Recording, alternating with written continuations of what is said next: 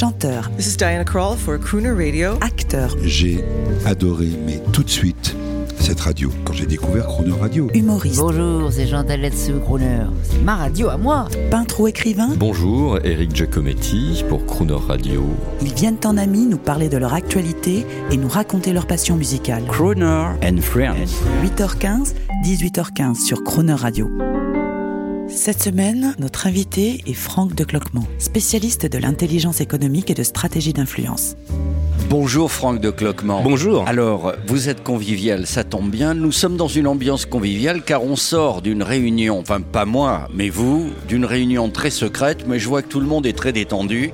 Alors je vais m'empresser de dire à, à notre public qui nous écoute, vous n'êtes pas chanteur, humoriste, comédien, vous avez été journaliste et vous êtes ce qu'on appelle un spécialiste de l'intelligence économique et des stratégies d'influence. Voilà. En tout cas, merci d'être là parce que en ces temps incertains dans ce monde heurté, on s'est dit que sur Croner Radio pour cette semaine, pas de chanson, on ne va pas rire et chanter par cœur. Par contre, on va vous recevoir, nonobstant que vous êtes convivial et que vous allez peut-être vous plier à nos questions, à mes questions béotiennes, parce que en fait, ce que vous faites est extrêmement élaboré. L'intelligence économique, en un mot, Alors c'est très, c'est très spécifique. C'est une façon, c'est un état d'esprit qui consiste effectivement à faire pour euh, que les entreprises puissent bénéficier d'une certaine forme de protection sur différents espaces.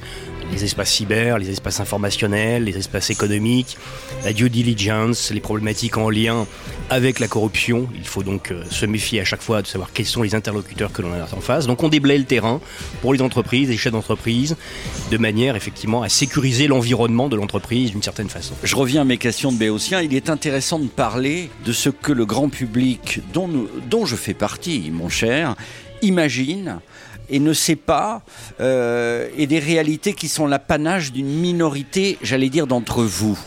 Est-ce qu'il y, a effectivement une fracture entre ce que le grand public euh, sait, ne sait pas, et ce que vous, vous savez? On est d'accord là-dessus? Alors il y a effectivement euh, l'information.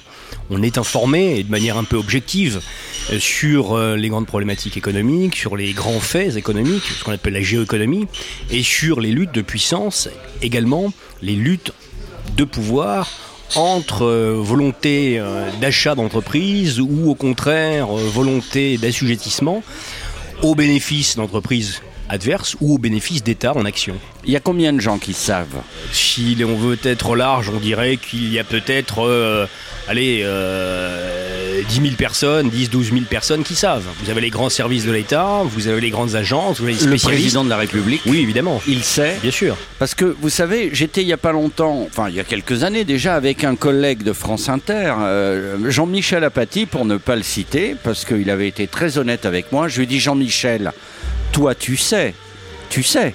Il m'a dit non, je sais pas. Euh, je sais pas plus que toi. J'avais été extrêmement déçu. Je vais vous lancer sur des sujets qui ne sont peut-être pas les vôtres. Pardonnez-nous, nous, Franck de Cloquement. Euh, Voilà la face cachée du Covid-19, du coronavirus. Est-ce que vous pouvez nous donner quelque chose, un enseignement? Parce que il y, a les- y a ceux qui disent que c'est pas grave. Il y a ceux qui pensent à quitter le pays déjà. Alors, est-ce que vous pouvez nous apaiser il y a, il y a ou- plusieurs, il y a ou plusieurs nous choses. inquiéter Alors, euh, inquiéter, apaiser, disons qu'il y a plusieurs choses. D'une part, effectivement, c'est un virus qu'on ne connaît pas. D'autre part, beaucoup de fantasmes. Et en particulier sur sa naissance. Pourquoi un virus? Pourquoi à ce moment-là? Beaucoup de choses tournent sur Internet et c'est intéressant de voir comment ça circule, ce qu'on appellerait une sorte de guerre de l'information, du trolling en permanence, sur l'advenu potentiel ou l'explication de cet advenu actuellement de ce virus. Alors, beaucoup parlent des laboratoires de recherche en Chine dans la région où le virus s'est développé, effectivement, il y a des laboratoires en P4 qui sont des laboratoires spécifiques d'analyse euh, des virus, et beaucoup, je pense, fantasment sur le fait que certains euh, auraient pu euh, manipuler à mauvais escient et laisser fuiter des souches extérieures expliquant potentiellement cette contamination actuelle. Bon, je pense que la chose est, est beaucoup plus simple. Ça, c'est du James Bond. Alors c'est plutôt de la science-fiction ou de, du complotisme ou euh, une volonté de, comment dirais-je, tordre un petit peu la réalité par méconnaissance. Puisqu'effectivement ces processus euh, qui consistent à étudier les virus sont extrêmement précis, sont extrêmement bien faits. Laisser échapper quelque chose de cet ordre-là aurait été connu euh, du monde entier, en particulier des collègues étrangers euh, euh, qui travaillent sur les mêmes domaines. D'accord. Donc, quelles recommandations pourriez-vous nous faire Ah bah, les au mêmes. fil de ce que vous entendez ça et là. Parce les, que... les mêmes recommandations qui sont faites à tout à chacun, se laver les mains, euh, réussir à effectivement limiter ses contacts sociaux dès lors que vous avez une montée en puissance au moment où se parle de la viralité, en tout cas des contaminations potentielles, sachant qu'encore une fois les formes graves restent très limitées, mais néanmoins ça atteindra nos compatriotes, ça atteindra une certaine fange de compatriotes et certaines de ces personnes pourront être effectivement contaminées, en tout cas mises en danger. Il y a une certaine panique quand même dans les milieux hospitaliers. Je pense. C'est oui. le traitement qui, euh, c'est le. Alors, c'est surtout la capacité. pour le traitement. c'est la capacité euh, d'accueil et de traitement effectivement par euh, des systèmes euh, d'adjonction euh, respiratoires qui sont en fait très limités. Je crois qu'il doit y avoir euh, euh, 5000 places disponibles à ce propos. Donc l'idée étant effectivement de, d'avoir un bon dispatch, hein, qu'on nous l'explique très justement, un bon dispatch des cas euh, qui devront être traités sans qu'effectivement ça ne puisse engorger le système, comme ça se tendra certainement très rapidement. L'objectif, je pense, c'est de, de faire face de la meilleure façon qui soit en étant très organisé. Bon, Franck de Cloquement, pour redevenir un peu souriant, là, je sais pas si vous l'entendez, mais on a mis des musiques euh, de, des musiques de films d'espionnage pendant que vous parlez. Vous voyez, ça crée Oui. une tension. euh, Bon. mais c'est très télévisuel ce qu'on a fait. C'est très télévisuel. Mais vous, euh, c'est quoi? Vous, êtes, vous êtes James Bond? Vous êtes euh, Largo Winch? Vous Alors, êtes, vous êtes, euh, ni- Quel est votre film Le film qui pourrait vous définir Je pense qu'un film intéressant qui était euh, assez d'ailleurs assez comique était un film qui s'appelait Duplicity avec Julia Roberts et un acteur anglais euh, assez assez assez connu également. Duplicity c'est un film où deux anciens agents des services américains et des services anglais se rencontraient, interprétés effectivement par les deux acteurs dont Julia Roberts et en réalité se battaient sur une problématique de découverte scientifique par une entreprise. Et l'entreprise adverse voulait bien évidemment savoir si l'entreprise numéro 1 avait ou non le brevet euh, de cette fameuse découverte. Et la découverte en question, c'était comment faire repousser les cheveux. C'est génial. C'était absolument génial. C'est fondamental. Voilà, c'est fondamental. En tout cas, c'est c'est pourvoyeur de, de, de subsides. Et donc, les deux agents, en ayant des compétences euh, complémentaires, euh, se battaient l'un contre l'autre en étant l'un partie prenante dans l'entreprise numéro 1 et l'autre dans l'entreprise numéro 2. Pour finir, ça va être une règle cette semaine. Une bonne nouvelle, Franck de Cloquement. Une bonne nouvelle, ouais, c'est que nous sommes très bons dans l'innovation, c'est que nous avons une volonté effectivement en tant que pays d'aller de l'avant dans, ce, dans ces problématiques et que euh, je dirais que ces, ces problématiques étaient peut-être un petit peu sous-estimées dans les mandatures précédentes, maintenant ont effectivement bonne presse auprès des décideurs et auprès de nos dirigeants. C'est une très très bonne nouvelle. Merci Franck, à demain. Merci.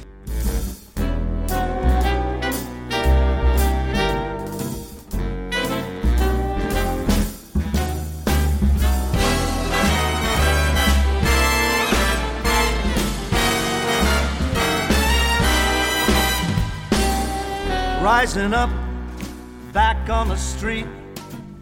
Did my time, took my chances. I went the distance, now I'm back on my feet. Just a man with the will to survive. And many times it happened too fast. You change your passion for the glory. Don't lose your grip on dreams of the past. You gotta fight to keep them alive. It's the eye of a tiger, dream of a fight, rising up to challenge a rival. The last known survivor stalks prey in the night, watching us all in the eye of the tiger.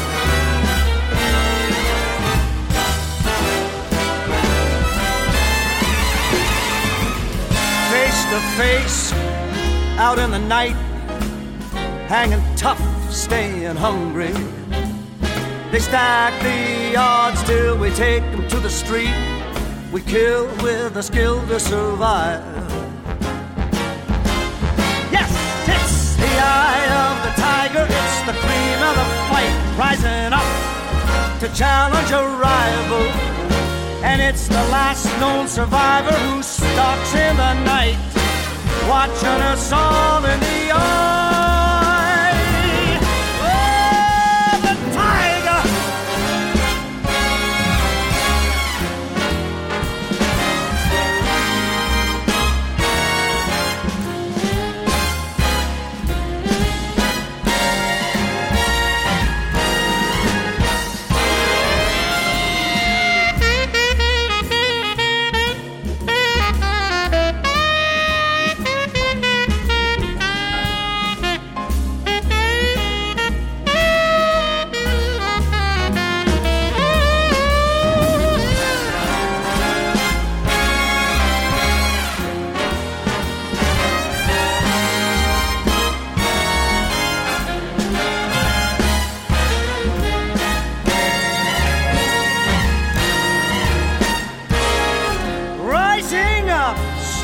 the top.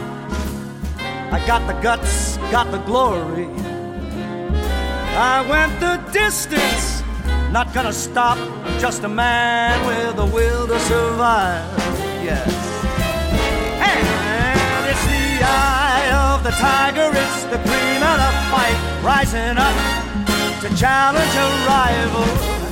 It's the last known survivor stalking prey in the night, watching us all in the eye. Oh, the tiger, the eye of the tiger.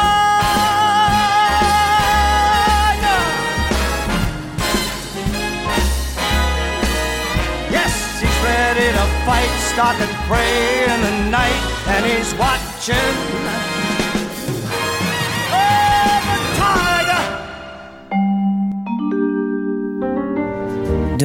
8h15 et 18h15, vous retrouverez Franck de Cloquemont et l'intégralité de cette interview en podcast sur le chroneurradio.fr.